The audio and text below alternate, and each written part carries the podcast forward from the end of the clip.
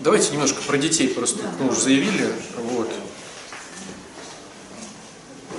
Очень интересная получается тема взгляда на мальчиков и девочек. Она совершенно разная. Все дело в том, что начиная с полового созревания, где-то с 12-14 лет, ребенок становится явно мальчиком или явно девочкой. Ну, то есть разница в психике. И разница заключается в том, что мальчики развиваются только преодолевая препятствия. Девочки развиваются только если нету препятствий.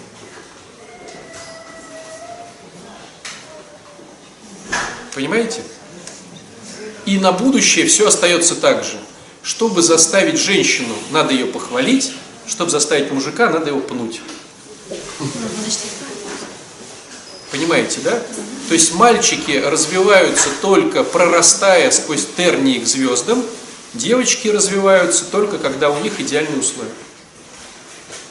То есть девочки это цветки, которые растут, когда идеальные условия полива, света, удобрений, там, ухода. А мальчики такие растения, которые растут только когда все плохо. Как только у мальчика хорошо, он перестает расти. Он становится диванным дзюдоистом. У девочки перестает рост, когда ее начинаешь чморить. Начинаются замечания, начинается критика, начинается что-то, девочка перестает расти. То есть два совершенно разных подхода к психике мужчины и женщины. Это начинается где-то с лет 12. Вот как у девочки месячные пошли, как у мальчика пошли эти прыщики, да, вот оно начинается. То есть мальчик, его надо, ему надо делать какие-то условия, то есть он должен расти, преодолевая что-то. Поэтому есть такое положение, что мальчик воспитывается как бы в эконом-классе, а девочка воспитывается даже не в бизнес, а в премиум-классе. То есть для девочки все самое лучшее, для мальчика все самое худшее. То есть, если у тебя есть деньги на телефон, то ты девочке, ну это утрирую, чтобы вы поняли, покупаешь iPhone, а мальчику кнопочный телефон. Тогда мальчик понимает, как ему заработать деньги, а девочка понимает, что она классная девочка.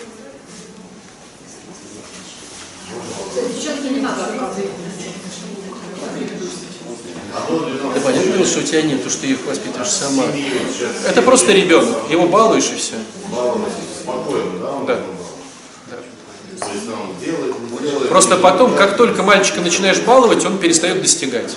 Как только у мальчика нету впереди того, кто лучше его, он ничего не делает. Появился тот, кто больше отжимается, он хочет отжиматься. Появились те, кто больше быстрее бежит, он хочет быстрее бежать. То есть мальчик соревновательная натура, которая растет, когда ему тяжело. А два мальчика, если спасибо, да. постоянно, они постоянно будут драться, это нормально. Потому что они выясняют, ну то есть, если ты не разрешишь им драться, они не начнут выгрызать в жизни. То есть это надо потерпеть, но это нормально. Да. Вот. И к чему этот весь разговор? К тому, что получается, смотрите, какая интересная штука. Мальчик рождается поэтому пустым, нулем. И все, что он достигает, достигается через тернии к звездам. А девочка рождается наполненной. Ловите фишку?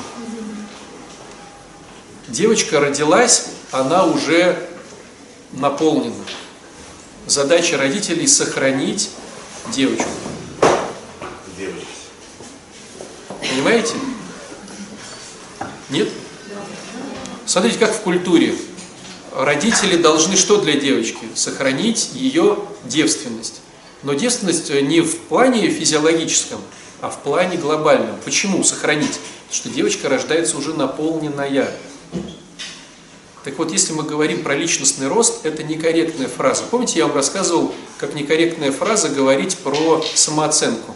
Самооценка есть только у мальчиков, у девочек самооценки нет. Помните? Ну, две секунды буквально. Самооценка, я сам себя оцениваю. Это психология, психология мальчика. Мальчик выбирает себе какую-то линейку, какое-то мерило, какой-то метр, по которому он себя может оценить. Допустим, я вытащил самую большую козявку из носа. Это он сам себе выбрал, и он ходит вот такой надутый, крутой.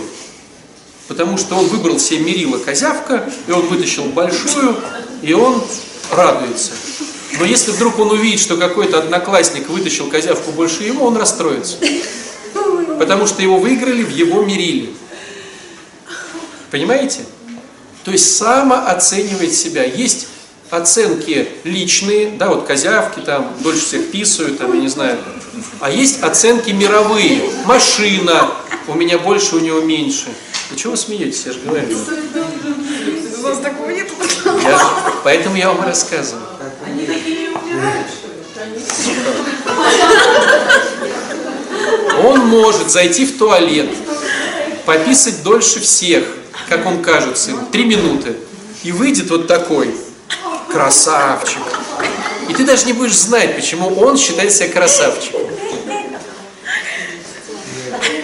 А есть мерила общественные. Машина, на которой езжу, квартира, где живу, как отдыхаю.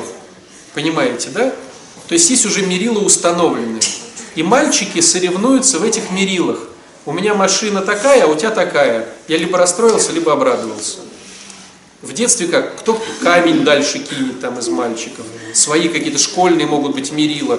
Кто затянется двумя папиросами, а кто-то одной. То есть есть мерила общественные, есть мерила внутреннего сегмента социального, да, там школы, класса, э, тренировки. Есть э, мерила внутренние. А у девочек нету самооценки. У женщины оценка относительно того, кто ей что-то сказал. Сейчас школа, как девочки и мальчики мерятся. Ну, потому что все воспитываются деструктивно. Мальчик воспитывает мальчик или мама, там, ну, сейчас не про то. То есть девочка не имеет самооценки, она имеет оценку относительно того, что ей говорят важные для нее люди. Вначале это родители. Если ей говорят, что она страшная, девочка будет думать, что она страшная. И таких же ситуаций очень много. Приходит нормально, красивая, симпатичная девчонка. У меня нет мужика, потому что я страшная. Я говорю, а что ты считаешь? Я считаю. Почему? Потому что родители, как основные, да, ее, ну, как сказать, авторитеты говорили, что она там горбатая, что она там ушастая, носастая, там, я не знаю, там, такая-то, сякая-то. Вот. Почему, да, помните? Почему все говорят, что я экскаватор? Закрой рот, а то мебель поцарапаешь. Вот. Ну, то есть э, они воспринимают это все через родителей. Потом кто становится авторитетным? Родители уходят в авторитете, какие-то подруженцы, какие-то вот, которые ей говорят что-то. Она начинает, то есть девочка слушает авторитетного человека и делает как бы оценку, но не самооценку, получается оценку извне. Потом этим авторитетом может стать муж для девочки, да? Могут так родители и давлеть. Она приходит, а они там ей опять начинают. Да ты там рукожопая, там, то есть все пятое, десятое, пятого мужика потеряла, там, да и вообще там, ну, то есть кто авторитетный, того она и слушает. М?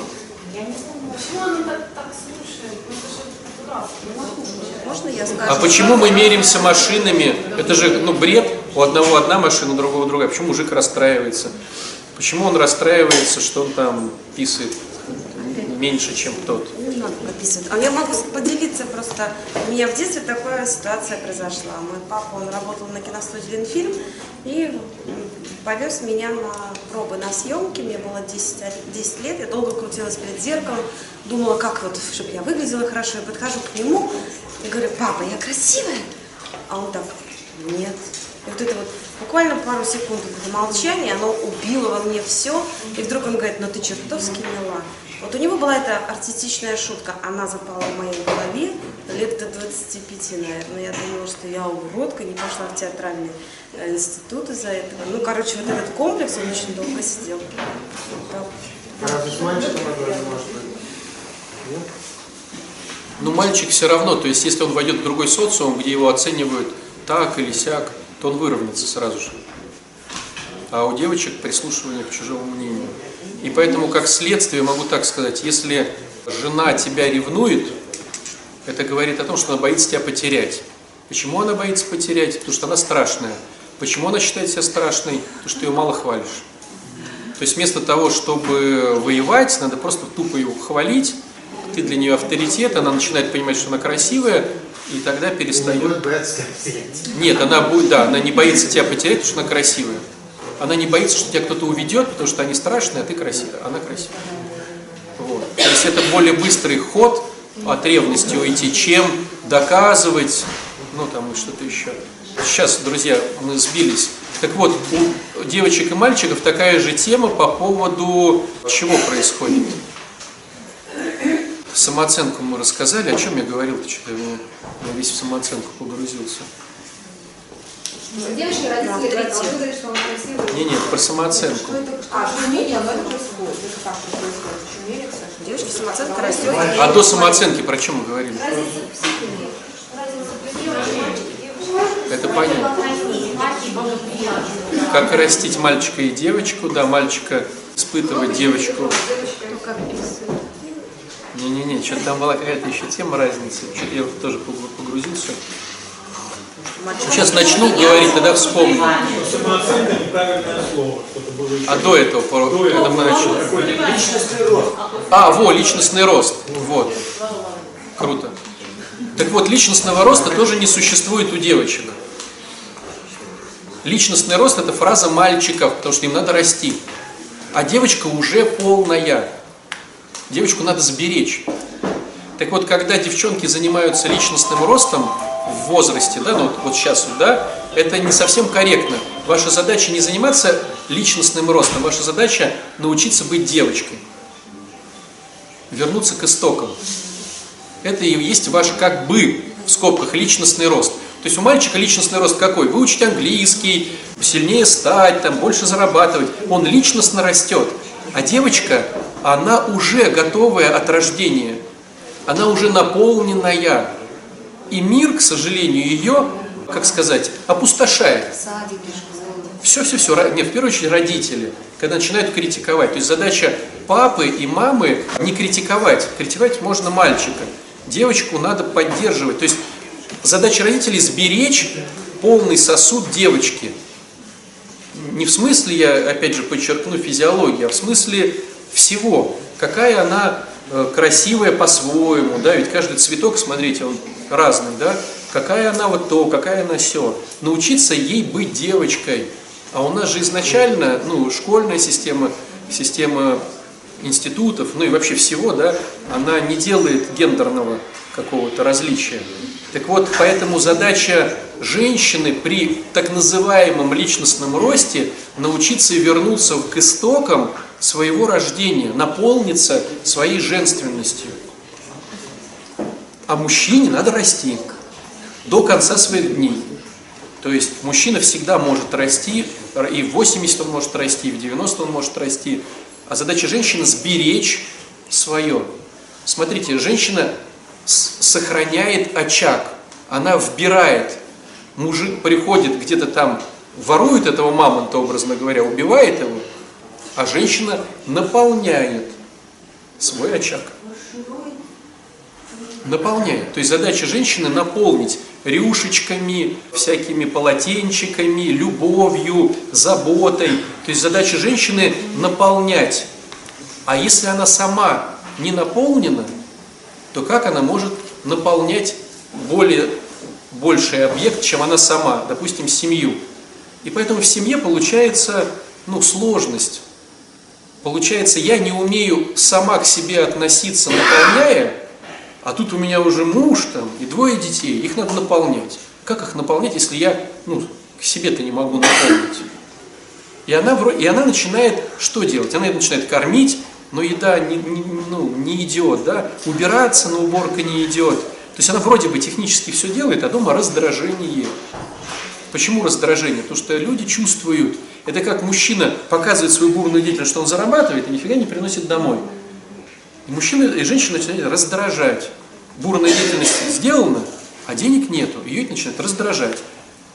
И тут получается, она вроде все делает, а наполненности семьи, так называемого очага и любви, нету.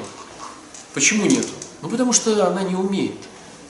Надо начинать, вот как бы рост женщины, это как бы не рост, а вглубь. я начинаю отовсюду самое лучшим себя наполнять. Но в идеальной схеме, конструктивной, это должны делать родители, и они должны мужу передать наполненную женщину. И поэтому, если мы говорим про поведение с детьми, если девочку кто-то обидел, все в классе должны знать, что папа убьет за это. В прямом смысле слова, придет и убьет. А мальчика, если побили, папа не пойдет выяснять отношения. Ну, если там не будет там криминально, да? Папа с ним поговорит, в секцию его запишет. То есть совсем два разных позиции. Девочку папа защищает, сто процентов, а потом передает ее мужу, который будет ее защищать. Поэтому была оправдана эта тема, ну, если не говорить про выгоды, да, то есть родители смотрят и благословляют. То есть я защищал этот объект там 25 лет, я ее наполнял, я хочу передать этот объект, ну, не лоботрясу, а тоже человеку, который может наполнять и защищать. Потому что этот мужчина начинает защищать то, что защищал я, а когда я умру, он еще будет защищать мою жену. То, что в нем вмонтирована ответственность защищать. Понимаете, да? Поэтому я благословляю на этот брак, а на этот не благословляю. Ну, понятное дело, там включается тоже нечестности, благословить более выгодные, невыгодные, но если мы говорим про конструктивные отношения. А у мальчика по-другому. Тебя побили, ну слушай, вот лошара, давай пойдем запишемся на бокс, там, на борьбу, там. Папа не, ну, не конструктивно пойти там драться с кем-то за сына. Ну, если нету криминальной, повторюсь, ситуации, да? А за девочку надо. То есть все должны понимать, что если сейчас, сейчас как-то, то ну, придут и всех побьют. Два разных подхода. И вот мы приходим теперь к учебе. Э, с чего все началась-то наша да, идея поговорить сегодня? Все дело в том, что так как девочка наполнена, по идее, если к ней прислушиваться и не проталкивать свое, ну то есть ты типа неудавшийся балерун, пытаешься сделать из ребенка балеруна, да, если вот, ну, не, опять же, мы не берем деструкцию эгоистическую, а человек пытается присмотреться к наполненности своей дочери, то он уже понимает, в какое учебное заведение отдать, чтобы она там развивалась, развивая свои таланты. Для этого надо просто прислушиваться к ребенку, к девочке. А с мальчиком наоборот. Сложность с мальчиком заключается в том, что он повзрослеет к годам 30. 25 это нижняя граница, и то не факт, 27 я бы сказал. А в современном варианте, вот, ну, вы же видите, да, молодежь современная, да, вот эта инфантильность, вот смотрите, если брать инфантильность, допустим, дореволюционную, там, грубо говоря, 13-летний ребенок уже пошел работать там на завод. Или даже Великой Отечественной войны, да, 13-летний мальчишка мог пойти там гильзы там точить на токарном станке, да, ну вот у нас сейчас сегодня были 13-летние ребятишки, да? Ну, у кого-то укладывается, что он... Ну вот сколько Вани сейчас?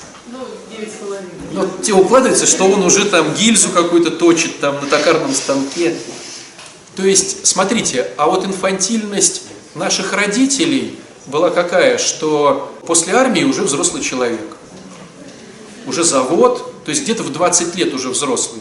Сейчас инфантильности уровень снизился где-то к 25-27. Но после института начнет браться за ум. Но в принципе священники рукополагали к 30 годам. Даже в те времена. Девочку выдавали замуж в 14, 13, да, ну месячные пошли, все, ее выдавали. Она уже, ну, все, она уже сформировавшаяся изначально. А мальчика делали священником в 30 годам. Понимаете? То есть мальчик начинает понимать, что он хочет от жизни вот к такому возрасту. Поэтому в чем опасность? Когда мальчик 25 лет, 27 женится на девочке 20 лет, она смотрит на него, это вот такой мальчик. Но через три года это вообще другие понятия. Он хотел быть плотником, теперь он сантехником мечтает быть или космонавтом. Он верил, сейчас, сейчас не верит. Он не верил, сейчас верит. Он там наколол татуировку, теперь стесняется ее. Ну, то есть он формируется. И поэтому, когда идет ранняя выдача замуж, то, к сожалению, можно сказать, а еще и при нашем пороге инфантильности, девочка не знает, с кем она будет жить через 5 лет. Это будет совсем другой объект. Мальчику хорошо, мальчик понимает, что она не будет меняться. То есть более-менее все сформировалось. Так вот, поэтому стратегия чисто логическая какова? Девочке надо прислушиваться и отдавать ее в учебное заведение, заранее за несколько лет прислушиваясь к ее дарам, а мальчика все равно куда ты отдашь. Смотрите, все равно. Единственный момент, то есть он потом сам поступит куда-то, если захочет учиться, уже понимает, что это его. А до этого, ну, так как у нас принято в нашей культуре отдавать в институт, надо отдавать просто в тот институт, который будет полезен. Ну, допустим, юридический. Всегда будет полезен, даже если ты будешь сантехником. Там психологический всегда будет полезен. Там, какой еще бывает, там, физкультура и спорта, ну, тоже, наверное, будет полезно. А? Кулинария. Кулинария. Вот, допустим, врача, на мой взгляд, невыгодно, потому что врачи очень долго учатся, и потом вкладывают очень много денег, и потом ему тяжело соскочить на для него удобное, потому что он уже вложился, родители вложились очень сильно в это образование. И в нашем варианте менталитета это выгодно. Вот если вы бы увидели американский вариант, даже европейский, ну вообще заграничный, там сложность в том, что образование очень дорогое. И чтобы поступить в институт, надо набрать хороший в колледже. То есть там, знаете, как вот школа заканчивается, собирается семейный совет. Причем, если у нас, ну, примерно миллион ты отдашь за школу, о, за институт, примерно миллион это будет стоить в рублях. То есть где-то 5-6 лет, по где-то по 150, по 200 тысяч в год, ну, примерно, я говорю, миллион родителей отдадут не спеша за образование э, в институте. А у них этот будет миллион только в долларах.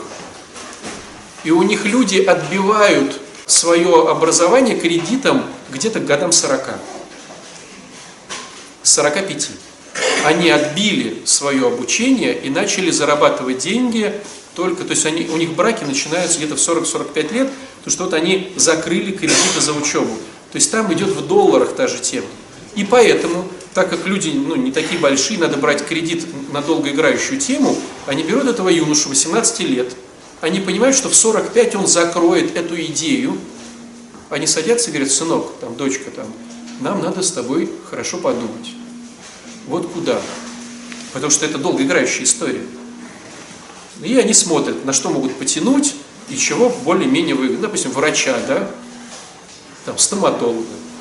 И все, ребенок в 18 лет, этот мальчик принимает решение на семейном совете, и он понимает, что в 45 он только отдаст эти бабки, и у него нет шансов потом где-то в 35 лет понять, что он садовник. Да, он великий специалист в плане профессионализма физиологического, но в плане психологического, да, или, скажем так, больше душевно-духовного, ну, это подстава. Знаешь, вот вопрос. Получается такая схема, что девочка как бы имеет шанс остаться э, праведной и невинной, э, э, выйдя замуж вовремя, а мальчик обречен на блудняк, потому что ему до 30 лет жениться нет смысла. То есть по такой схеме, да? А что он девственником в 30 лет женится? А, это как-то инфантильно. Тебе сказать идеальную схему. Не, ну как вот до 30 с 15 можно типа там оставаться праведным э, юношей в таком случае? Человеку это невозможно. Все возможно было. Расскажите идеально. Как? Ну смотри, Нет. так, такая же схема идет, э, я не хочу ничем заниматься. Как юноша может расти? Он может расти только на двух темах. Либо мотивация негативная, ну, допустим, зависть, злость, доказать другим. Либо мотивация позитивная, Бог. Не, я просто про секс. Я понимаю. То же самое, то есть, то же самое получается. У тебя родилась девочка. Как ее сберечь? Нереально сберечь девочку до 20 лет наполненным стаканом. А Бог может все. То есть про то и разговор, что какую грань не коснись, везде, чтобы быть конструктивным в выращивании мальчика, в сохранении девочки, в отношениях с женой, в отношениях с родителями, которых надо научиться уважать. Какой области жизни не коснись, чтобы она была конструктивной, без Бога нереально. В том числе и область как остаться девственником до своего брака. Но это одна из областей. А как найти свое призвание девочки? А как родителям подсказать ей таланты? Ну как, если у меня гордыня говорит, надо ее отправить в трубачи. Я был трубач, она должна быть трубач. И в трубачах я все знаю, и в консерваторию впишу, а она там, но я вижу, что она там швея. Швея ничего не заработает, вот трубачи заработают. Как это сделать, чтобы наступить на свое горло и дать ребенку расти туда? Тоже нереально, без Бога. Так это вообще полезно? Ну, с 15 лет до 30 мужчине оставаться в детстве. Это так. С Богом все полезно. Да? Ты сейчас говоришь о том, что деструктивные отношения хороши. Нет, я может, А полезно не бить девочку. Вот у нас, кстати, вчера была группа, и один э, человек выступил, что это не- привел прям цитаты из Библии, там, из Евангелия. А? Что надо пороть. Вот полезно ли пороть девочку? Понимаешь, не полезно. Но я думаю, этот человек бы с удовольствием ее порол. Парни это иногда полезно, А парня полезно, потому что да. То есть разный подход. Но я еще раз повторюсь, любая тема конструктивная нереальна. Вот вы вы возьмите сейчас любую область в своей деятельности, конструктивную, чтобы она была. Отношения с родителями конструктивные. Попробуй без Бога. Нереально. Попробуй отношения с мужем, с женой конструктивные, без Бога. Нереально. С детьми. Нереально. На работе. С друзьями. Сам с собой. С походом в храм. Все нереально. Без Бога. Мы испорчены. То есть мы инвалиды, которые вот хотим не хромать. Без Бога нереально. Отец Александр, просто я не знаю, если есть тут врачи православные, ну, например, я часто слышу такое, что для здоровья, да, вот хорошо бы, чтобы у тебя там был регу- Регулярный секс. Да, если ты там не в браке, то ты, получается, ты болеешь, как бы, и вот, вот, вот мне Я бы задал вопрос по-другому. Почему ты не в браке? Но тут у Не, меня давай, ну вот у нас есть три Да, минуты. Почему ты не в браке? Тебе сколько лет? 3-4. Почему ты не в браке? Ну, потому что Нет. Нет. Почему ты не в браке? Ну, потому что у меня есть дефекты характера. Это они есть у всех. Но есть люди в браке, а ты не в браке. Почему? Сейчас я не хочу. Не хочешь это обсуждать? Ну, я не могу скорее, да. Что ты не можешь? Ну, я Хочешь, я тебе скажу? Ну, давайте. Ты не хочешь быть по поводу мужиков. Ну, вот я и говорю, что я не хочу... А зачем мужику вписываться в тебя, если ты не хочешь быть по поводу них? Если бы ты сейчас была по поводу них, у тебя была бы очередь.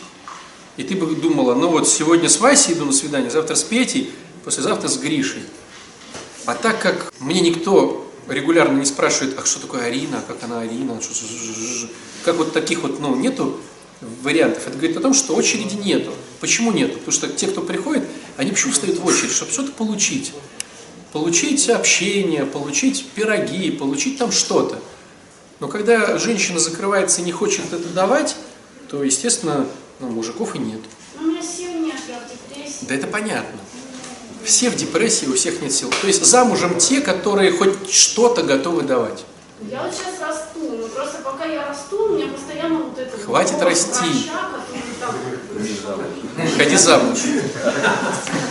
Ты используешь схему мужика, ты растешь. Ты становишься мужиком, ты зарабатываешь себе деньги, ты пробиваешь в этом мире себе путь.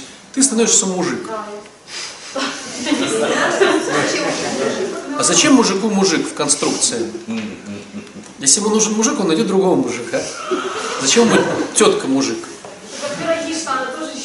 А ты умеешь их печь-то? Не вопрос вообще. вот. Так покажи. Представляете вот ситуацию? Мы накрываем трапезу. Я говорю, друзья, вот это все при изобилии, которое вы сейчас видите, сделала эта девочка. Арина, встань, она такая скромная, такая в платочке такая. Да все, ее пойдут провожать до метро уже несколько человек. Понимаете? Да не вопрос. Вот когда женюсь, тогда и не вопрос. А они говорят, сначала поем твои пироги, тогда женюсь. Понятно, то есть из таких есть деньги, да, начинать печь, выкладывать. Так почему тут деньги, слушай? Да у каждого из нас, даже если нету денег, дома есть что-то, чего можно спечь пирог. сделать макароны по-флотски там какие-то. Да что вы?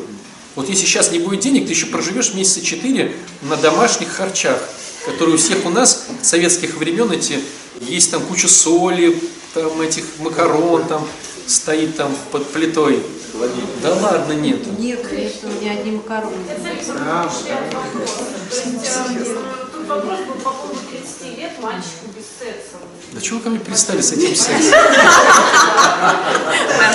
Вот есть две темы, про которые говорят, отец Александр только про секс говорит, и про то, что надо уходить от мужиков своих. Вот, друзья, я официально, я официально заявляю, я никого не призываю уходить от своих мужиков, не хочу обсуждать эту тему, идите к сексологам. Соколики еще есть. А? Говорили, что мужчина формируется с 25, ну, как бы, да, там они ограничены тем, что надо платить кредиты. А вот в данном случае, ну я, например, я не хочу заниматься сейчас тем, чем я занимаюсь.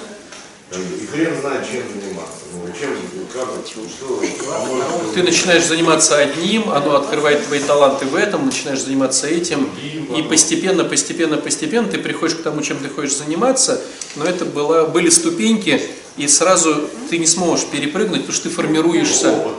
Да, да. Ты формируешься, раскрываешься. Поэтому ты постепенно понимаешь, чем тебе заниматься.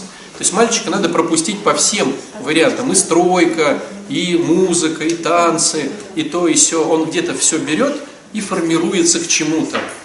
А девочка, она уже. Ее надо просто рассмотреть. Тема с целеполаганием еще раз. Я не хочу проводить целеполагание. Ну, потому что это тяжело. Потому что это запарно, и вода течет там, где легче. Вот. Но я не хочу и с каждым отдельно работать по целеполаганию. То есть, если уж уже у нас там больше 5-6 человек подходит и спрашивает, просто давайте, чтобы не тратить вашу и нашу силу, просто соберемся вместе. Я расскажу, что ну, свой опыт целеполагания мы попишем, позапишем, и вы от меня отстанете, и мне будет хорошо. Ну, не навсегда, на- не надеюсь на это, отстанете. Но и к тому, что тема хорошая, тема рабочая, но она сложная, реально сложная тема. Потому что одно дело в голове понимать, что я все понимаю про цель, а другое дело на бумагу написать. Это, на- это сложно. Я могу вам так сказать, по ценнику на рынке психологических услуг целеполагание самый дорогой, самая дорогая услуга. То есть, если вот вы пойдете с детьми своими разбираться, или с семейными отношениями, или там, я не знаю, с своими страхами, или целеполагание, целеполагание будет самая дорогая тема. Ну, потому что она тяжелая, она запарная. У вас это будет все бесплатно. А Единственное, что, ну, если пожертвуете что-то на храм, ну, классно, ну, не пожертвуете, тоже классно. Вот. Ну, дело не про деньги, но если вы будете давать, я не откажусь. Вот. Почему нам нужны деньги? Логично перетекает вопрос. Потому что мы все бьем эту тему с иконостасом, который вроде подходит к завершению. У нас будет супер красивый иконостас. Осталось, ну сначала была версия конец августа, потом он сказал середина сентября, теперь версия середина октября. Ну то есть то, что хотелось э, и виделось, оно оказалось сложным. И можно как бы сделать попроще, а можно сделать исходя из чертежей. Ну, еще нам месяц подождать, зато у нас все будет красиво. Вот. Где-то в 600 тысяч он выходит примерно, иконостас. Вот. Но он будет такой, даже не иконостас, это будет такая сень над престолом. Такая, такая как беседка над престолом резная. Ну, короче, схему. не-не, над престолом просто будет такая беседка стоять. Почти, вот, почти год, короче, чертежи рисовали, проектировали, визуализировали в компьютере. Потом, ну, год ушел на то, чтобы придумать и понять, как это все скрепить, чтобы эти иконы остались. Ну, короче, только год мы этим занимались. Вот. И вот сейчас оно началось, он начал где-то в мае. Вот май, июнь, июль, август. Вот сейчас еще, говорит, сентябрь и немножечко октября. Вот. Так что, так что целеполагание 22 сентября. 22 сентября. Я предполагаю, наверное, это будет тоже в часов 10, где-то, наверное, до 18, я так предполагаю. Вот. Ну, как бы долго. А форма одежды? Да, форма одежды нормальная, чтобы можно.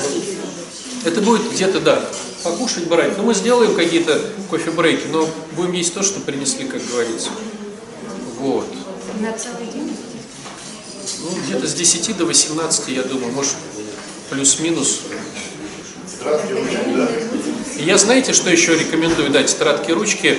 Ты уже сейчас начни продумывать. Вот так хитро устроен мозг, что если ты вот прям сел и напиши свои цели, он не родит ничего. То есть вот надо походить эти 2-3 недели и подумать, что ты реально хочешь. И э, сразу предлагаю вам две концепции, потому что одна плохо работает без другой. Подумай, что ты хочешь, и подумай, какие у тебя есть претензии к жизни. Ну, что хочешь изменить как бы. О чем я хочу помечтать и какие у меня претензии. Вот в этих двух ключах. Ну, допустим, у меня претензии, что я мало получаю. Стало быть, цель будет какая? Улучшить свои финансовые составляющие. То есть походи, покрути в голове эти пару недель. Тогда там ты уже будешь рожать. А иначе все будут рожать, и ты будешь тратить время, чтобы... А ты ходишь там, в носу ковыряешь ручкой. Вот. То есть подготовь голову свою к этому. Что? Всегда будет отрицание, друзья. Вот смотрите, отрицания всегда будут. Надо настраиваться на то, что будет отрицание писать, потом будет отрицание верить в то, что ты это сможешь, потом будет отрицание это делать. Если, ну вот есть такое выражение, я сразу скажу, оно мне не нравится, но оно реально работает, зона комфорта.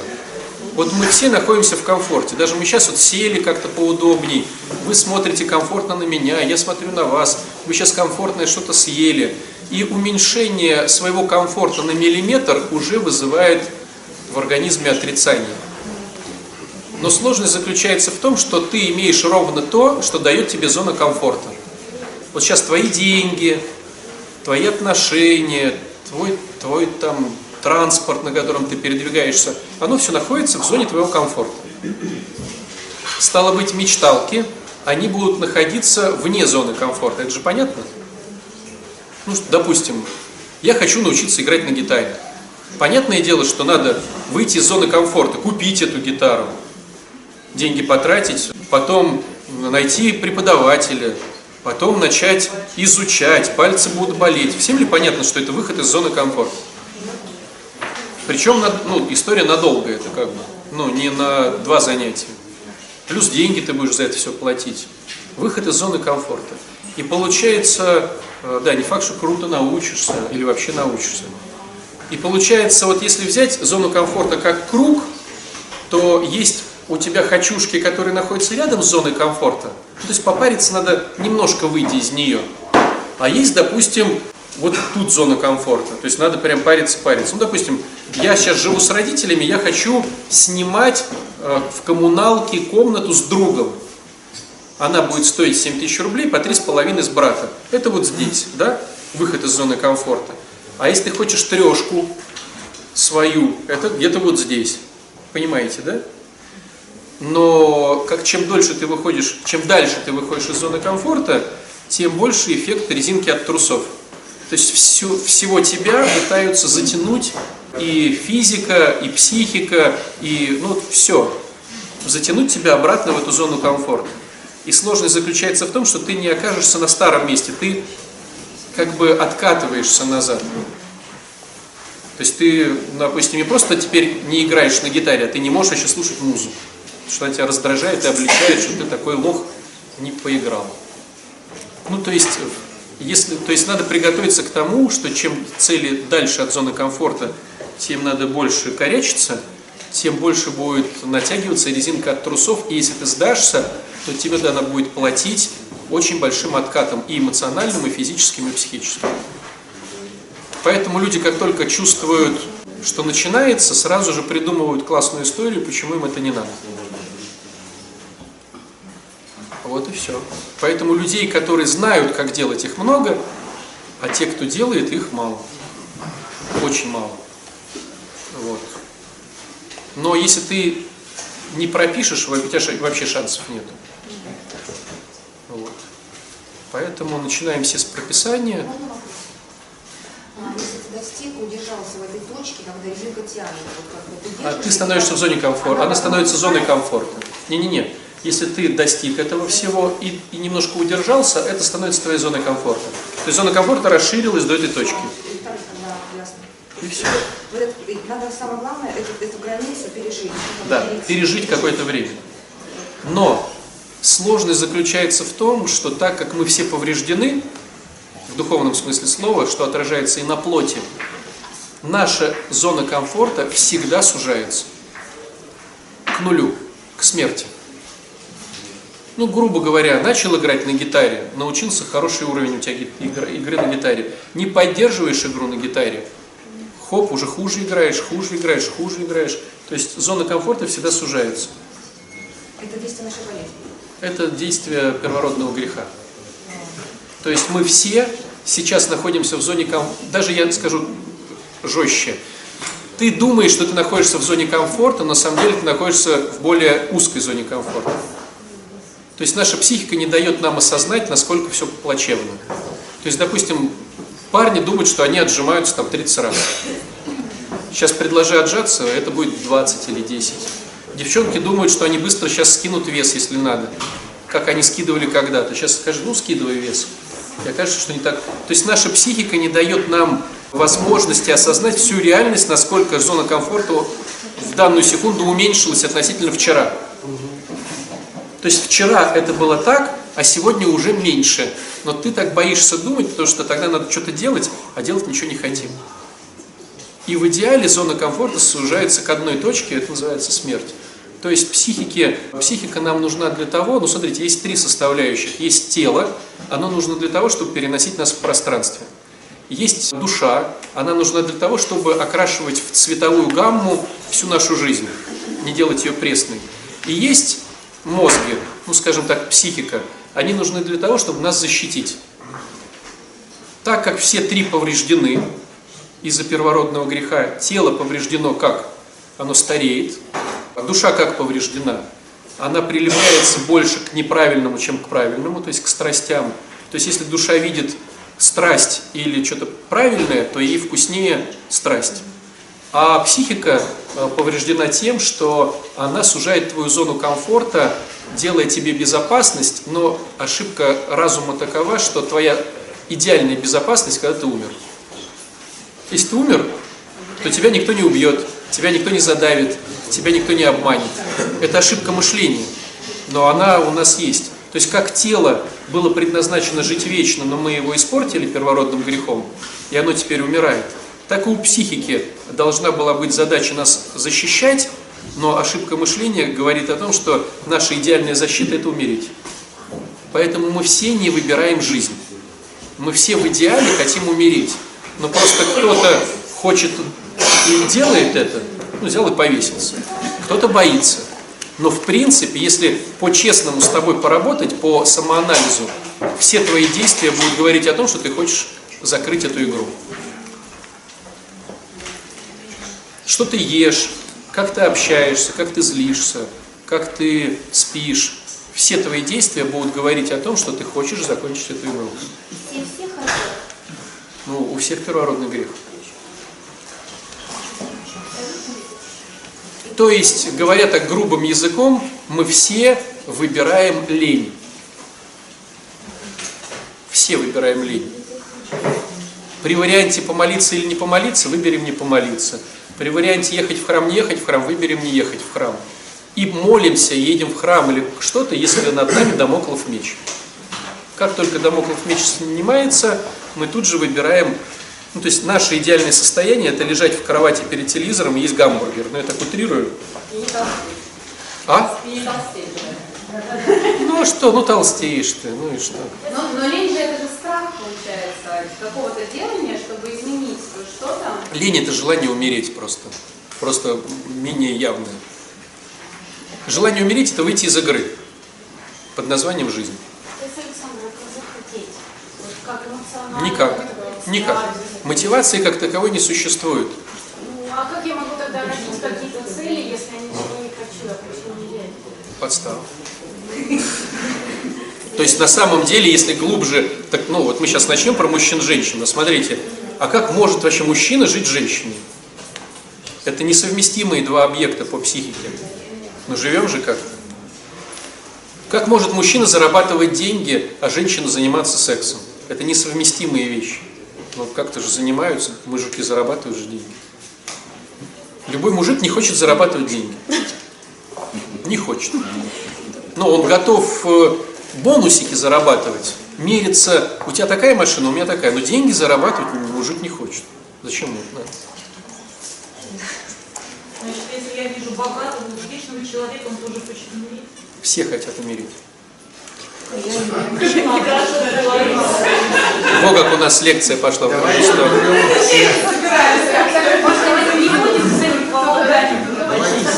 Смотрите, смотрите. К сожалению, мы испорчены так, что мы все хотим умереть. Наш мозг нам этого не дает узнать, потому что он хитрит. Ты ничего не хочешь в своей жизни. Вопрос, как тогда противостоять этой теме? Никак. Без Бога никак. То есть, смотрите, нас Бог создал, и Он же в нас вложил идею жизни. Мы повреждены не Богом, и поэтому мы не хотим выбирать жизнь.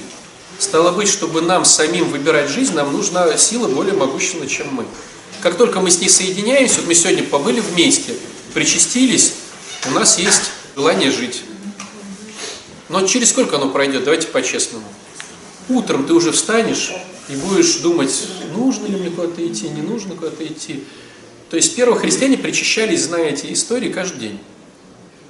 Если ты видишь нашу динамику, вот нашего прихода, это не мои размышления, это просто вот, ну, вы говорите. В воскресенье причастился, всех люблю, хочу жить. В понедельник, ну, как бы, все, конечно, козлы, но я их терплю. Во вторник я хочу со всех снять кожу. Доползаю до среды, в среду причащаю, всех люблю. Могу жить. Возобновится ли служба по средам? А вам, если вы служба-то для вас, просто мало народ стало ходить летом, службу убрали, будет ходить народ. Служба... Народу много было. Да, утром очень много. Было по средам много народу. Да. Вот вы знаете, все такие вовлекатели, потом батюшка приходит, один попел литургию. Ну Вот. Давайте по средам, давайте по средам. Ну, я пришел по средам, а вы не пришли, а что? Давайте целеполагание, давайте целеполагание. Сейчас сядем с одним человеком, вот, проведем это целеполагание. Зато эффективно, да. А я можно скажу два слова буквально? Я вот уехала в отпуск ненадолго, и там проходит 2-3 дня, и я понимаю, что меня так колбасит. Ну там есть свои моменты, почему, но я не могу успокоиться. И потом еду в маршрутке навстречу, потом, «А, меня вытащили из холодильника, ну как холодильник из розетки, и я не пришла в прошлый раз на службу, потому что я уехала. И я реально вот это так ощутила в этот раз, что меня оторвали. Светлана приводит метафору холодильника. Все Да, помнят да, ее. Да, да, и вот это вот прям, прям картинка. Я думаю, обратно надо к холодильнику. Я тоже позвонила позвонили. Так вот, э, в Евангелии есть конкретная фраза, кто не будет есть мое тело, не пить мою кровь, не будет иметь жизни. Ну и все. То есть мы реально не выбираем жизнь, когда мы не с Богом. И задача по-честному понять, что мы жизнь не выбираем, и мы ничего не хотим. Тогда с этим можно что-то делать. Вот смотрите, когда алкоголик начинает что-то делать со своим алкоголизмом, когда он принял, что он алкоголик. Пока он не принял, что он алкоголик, зачем ему работать с алкоголизмом? Зачем человеку ехать в Дом Надежды на горе, если он не алкоголик? Ни разу не слышали таких историй, сами не говорили? Те говорят, едь на гору. Зачем ехать? Я же не алкаш. Вот пока ты не алкаш, ну, в своей голове, тебе на гору ехать не надо. Пока ты выбираешь жизнь в своей голове типа, то ты никогда не займешься целеполаганием. Ты никогда не пойдешь в храм, ты никогда не начнешь через силу вставать и там делать пробежку. Потому что ты выбираешь жизнь. Как только ты принял, что ты на самом деле, ты посмотрел честно, непредвзято и понял, что ты жизнь нифига не выбираешь, то есть, переводя на метафору, я алкоголик, значит, мне надо что-то с этим делать. Как только я понял, что я не выбираю жизнь и сливаю ее в унитаз, Значит, стало быть, я могу с этим что-то делать, если хочу. Что я могу делать? А. Рисую план. И Б. Начинаю по нему идти. Буду ли я хотеть по нему идти? Нет. Нормально ли это? Да. Ну и что? Ну тогда и загнивай. Нет, не хочу загнивать. Ну тогда иди. Я же вам приводил этот пример, та, такой, ну, для меня почему-то был такой сильный, э, с нашим чемпионом мира, такачком нашим. Три тренировки в день. Утром часовое кардио и две полноценные полтора часовые тренировки. Кроме что-то там воскресенья. И э, такой наивный был вопрос, типа, как вот тебе хватает мотивации, там, тырыры. Он говорит, это что? Ну, в лучшем случае одна тренировка в месяц, она мне нравится. Все остальное надо просто тупо идти как на работу. Ну, ходишь на работу, деньги получаешь. Не ходишь на работу, деньги не получаешь. Так и у нас у всех. Вот мы же ходим на работу. Что? Ты каждый, ты завтра прям такой радостный. А, работа! И поскакал, что ли? Нет, конечно. Но деньги надо же получать. Да, понятное дело, как на праздник. Ну, же приходит удовольствие. То есть, чего не хочется, Да, то ты идешь да. Но ведь надо же понимать, что не хочется, это нормально. Так и всегда тренировка, если кто занимается, тренируется, то же самое. Надо только начать. Вот первых несколько упражнений, кровь пошла, и все, и хорошо. Ну. Так у всех. А как определиться в целеполагании? Вот сегодня цель такая, два дня поколбасила, ты эту цель ты начинаешь менять. Да. Что делать? То есть написание цели это просто выбора. первый шаг. Ты напишешь эти цели, ты на них смотришь. Потом ты постепенно понимаешь, что половина целей не твоих. Это цель мамы, это цель мужа, это цель общества, это цель батюшки, который там надавил и пропихнул там эту цель. А мои цели какие? А мои цели вот такие, такие, такие. Это- на это тоже есть упражнения. Но они называются визуализацией, когда ты погружаешься в это все как бы вперед. Находишься там и понимаешь, как ты себя чувствуешь, когда ты достиг этой цели. Твоя, не твоя. То есть перед целеполаганием лучше сходить на Нет. визуализацию. Сначала надо написать цели, мы немножко поделаем э, визуализацию, а потом в идеале надо делать эти штуки, чтобы... То есть проходит месяца два-три, в идеале надо переписывать свои цели. Потому что они у тебя будут все другие. Вопрос. Можно э, причащаться каждый день? Нужно причащаться каждый день. Это идеальная схема. А есть какая, какие-то правила, как, это делать? Или просто где двое во имя молиться? Э, Ты про что? Ну, причащаться дома, так же, хлеб, э, вино. Не получится. Нельзя? Оно не то, что нет. А почему это странный вопрос? Я не знаю, а что вы ржете-то? А что сам он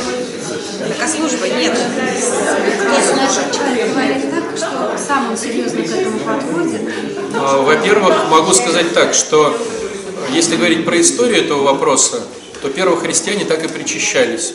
Только они брали причастие из храма. То есть вот воскресенье прошло, да, ты, допустим, говоришь, я с женой хочу причащаться три дня до среды, ну, два дня, вторник и понедельник.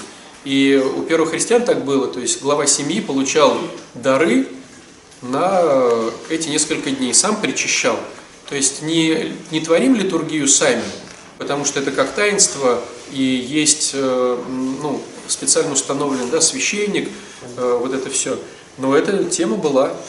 Вот. Сейчас проще, так как мы живем в большом городе, и в городе есть кучу храмов, где делается литургия ежедневно, и она есть и в 7 утра, и в монастырях и бывает и в 6 утра литургия, и она до 10, там, ну, то есть ты просто выбираешь удобный график тех служб и так делаешь. Мы просто, я знаю, что моя жена пока не пойдет никуда, но я верю в то, что ее можно вовлечь в это э, постепенно каким-то бытовым образом. Да, вот смотрите, все дело в том, что так как мы исходим из позиции, что мы эгоисты, опять же из-за повреждений, да, мы все по поводу, мы даже эгоцент- эгоцентристы, да, мы все по поводу себя. Поэтому, когда Максим идет в храм, что думает жена? Секта. Хоть одна побуда. Нет. Она думает, чем выиграю я от его похода. Я же говорю, все эгоцентрики. Когда ты идешь в храм, твой муж думает, чем я выиграю от этого? чем я проиграю от этого. То есть не то, что ты выиграешь. Он, оставаясь дома, думает, чем выгодно ему твое, твой уход. Ну, допустим, кто-то говорит, ну, хоть побуду одна или один, или там что-то еще. И если выгоды находятся, то тебя отпускают с радостью. Если выгоды не находятся, то человек начинает бурчать. Чем больше невыгод, тем больше бурчания. То есть чем больше проигрыш от твоего посещения храма, тем больше негативного бурчания. Это понятно, да? Итак, сначала первый шаг, человек понимает, что просто ты ходишь, а он выигрывает. То есть без этого следующих шагов невозможно. И он тебя уже с миром отпускает в храм, понимая, что он чем-то выиграет. Стало быть, если ты хочешь, чтобы твой домашний прошел этот первый шаг, тебе надо понять, чем он выигрывает от того, что ты после храма приходишь. Ну, допустим... На позитиве. Ну, у кого-то на позитиве, у кого-то было насилие, а тут, когда причащусь, там, нету насилия, ну, всякое же бывает. Кто-то, допустим, там, жена любит, чтобы ты готовил, ну, допустим, и она замечает, что ты, ну, сил набрался, да, духовных, а ты тоже не особо любишь готовить, у тебя хорошо получается. И каждый раз после службы ты готовишь, а, потому что у тебя силы есть. И она увидит закономерность. Максим пошел в храм, после этого готовит. Максим пошел в храм, после этого шутит, там, веселый, там, полочку эту прибил. Да? И она понимает, что воскресенье день прибития, ну, а полочек. То есть за так называемых, да, психологии лягушек. То есть она дает, дает, дает, ты потом, хоп, в воскресенье это делаешь. И первый шаг, она с позитивом воспринимает твой уход в храм, потому что потом ей или ему идут бонусы. Второй шаг, она начинает завидовать твоему, твоему положению. Допустим, если она унылая, и ты унылый, а ты радостный становишься, она тоже хочет так. Ты, допустим, энергичный, а она не энергичная. Ты, допустим, переделал кучу работы, а она у нее все из рук валится. То есть второй шаг, человек начинает завидовать твоему состоянию. Самое сложное не убить этот второй шаг, начиная учить, как ей жить. Иди тоже в храм, ты что такая унылая. То есть, когда нас учат, мы автоматически выставляем руку вперед. Но это хуже. То есть, не надо никого учить. Ты позитивный, и тебя спрашивают, а что ты такой позитивный? Ты говоришь, а я вот в храме хапанул, и сейчас прям и пошел танцевать. Ничего ей не говоря. То есть вот второй шаг, человек начинает завидовать. И третий шаг, человек говорит, слушай, ну, я стесняюсь, но мне что-то так завидно и так хочется, покажи где. И ты ему говоришь, а вот там такой-то храм, туда-то, туда-то иди. Можно вот как раз тему очень? Сегодня ухожу в храм, ну, да, постоянно. Он мне говорит, что ты вот в храм ходишь, а орешь на всех. Вот, А, то ну, есть, слушайте, понимаете, нет. шаг номер один. Люди теряют от того, что, то есть, э, от того, что ты ходишь в храм. Казалось бы, то есть, говоря конструктивным языком, мы надеемся на то, что вера Христова это типа что-то про любовь, и ты вроде как после этого должна на нас не орать, а ты все равно орешь. То есть, вот, Я не ору, мне кажется, слушайте, меня так это зацепило, я говорю, в смысле я ору, я говорю. Да-да-да, наверное, так. в смысле лох, Да. и что-то щелкни его так. Он так- меня так задело, и меня так вот, я начала бегать, крутиться, и что сказать, И что орать, сказать, что и сказать? орать на них. Что сказать? Так, ты говоришь, а он, так он уже забыл про это. Ору? Ты вспомни, какая пять лет назад была, вот, на 70% я точно, слушай, слушай, орешь. Мне так это, я думаю, а мне кажется, что не ору, мне кажется, что я уже не ору, мне кажется, что уже хорошая. Ну, вот тебе Мне так с чем работать. вообще. Ты орешь. То есть первый шаг, чтобы им стало выгодно, что ты ходишь, второй шаг, чтобы они стали завидовать. Третий шаг – привести их с собой. Еще один пациент. Я вот тут начал заниматься йогой, это нормально? Мне нравится. Ну, как вы знаете, любые восточные темы делятся для европейцев на две части – на физику и духовность. Ну и такой стандартный ответ такой – физикой занимайся, да, к духовности не прилепляйся. Вот. Потому что восточники во всем, да, и в чайной церемонии они духовность всовывают, и в цветы, в флористику. Ну, мы сейчас пьем чай, занимаемся, украшаем храмы цветами через эти все принципы, но мы не подключаем их темы, да, все. Отец Александр, а полезно ли э, особенно созависимым, например, записаться на борьбу, какие-то единоборства, чтобы вот раскрыть себя и не бояться там. Я не знаю. И вообще как это с с тем, что Ты хочешь записаться на единоборство? Что там, полезно ли созависим? То есть ты переживаешь за род созависимых? Так и скажи, отец Александр, вот я, мне полезно записаться на борьбу? Мы с тобой поговорим вне группы про это. Ну. Да не надо ни за кого думать. Все сидят и думают, что за бред. Нет, ну, например, я хочу записаться, я как раз боюсь противника ужасно. Но мне почему-то кажется, что это было бы полезно для меня, вот, Противник. Я согласна, я согласна. Выразить, уметь выразить а, конструктивную агрессию. Ну, как бы, да. потому Я могу сказать так, друзья, на самом деле нет правильного ответа, потому что может быть полезно, может нет. То есть ты начинаешь это делать, и ты видишь, у кого-то агрессия поднимается, гордыня поднимается. Вот особенно, когда такие люди начинают идти в бокс, они начинают драться со всеми, потому что типа могут. А кто-то наоборот, его психика, он э, перестает наоборот драться, потому что чувствует уверенность. И здесь не понять, что будет у Арины, пока она туда не начнет ходить. Вот.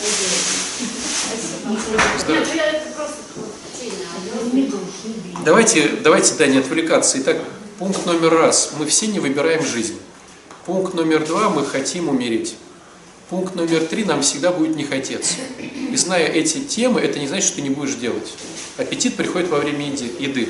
Начинай делать по плану, и ты будешь сам видеть, что тебе нравится. Завтра будет то же самое.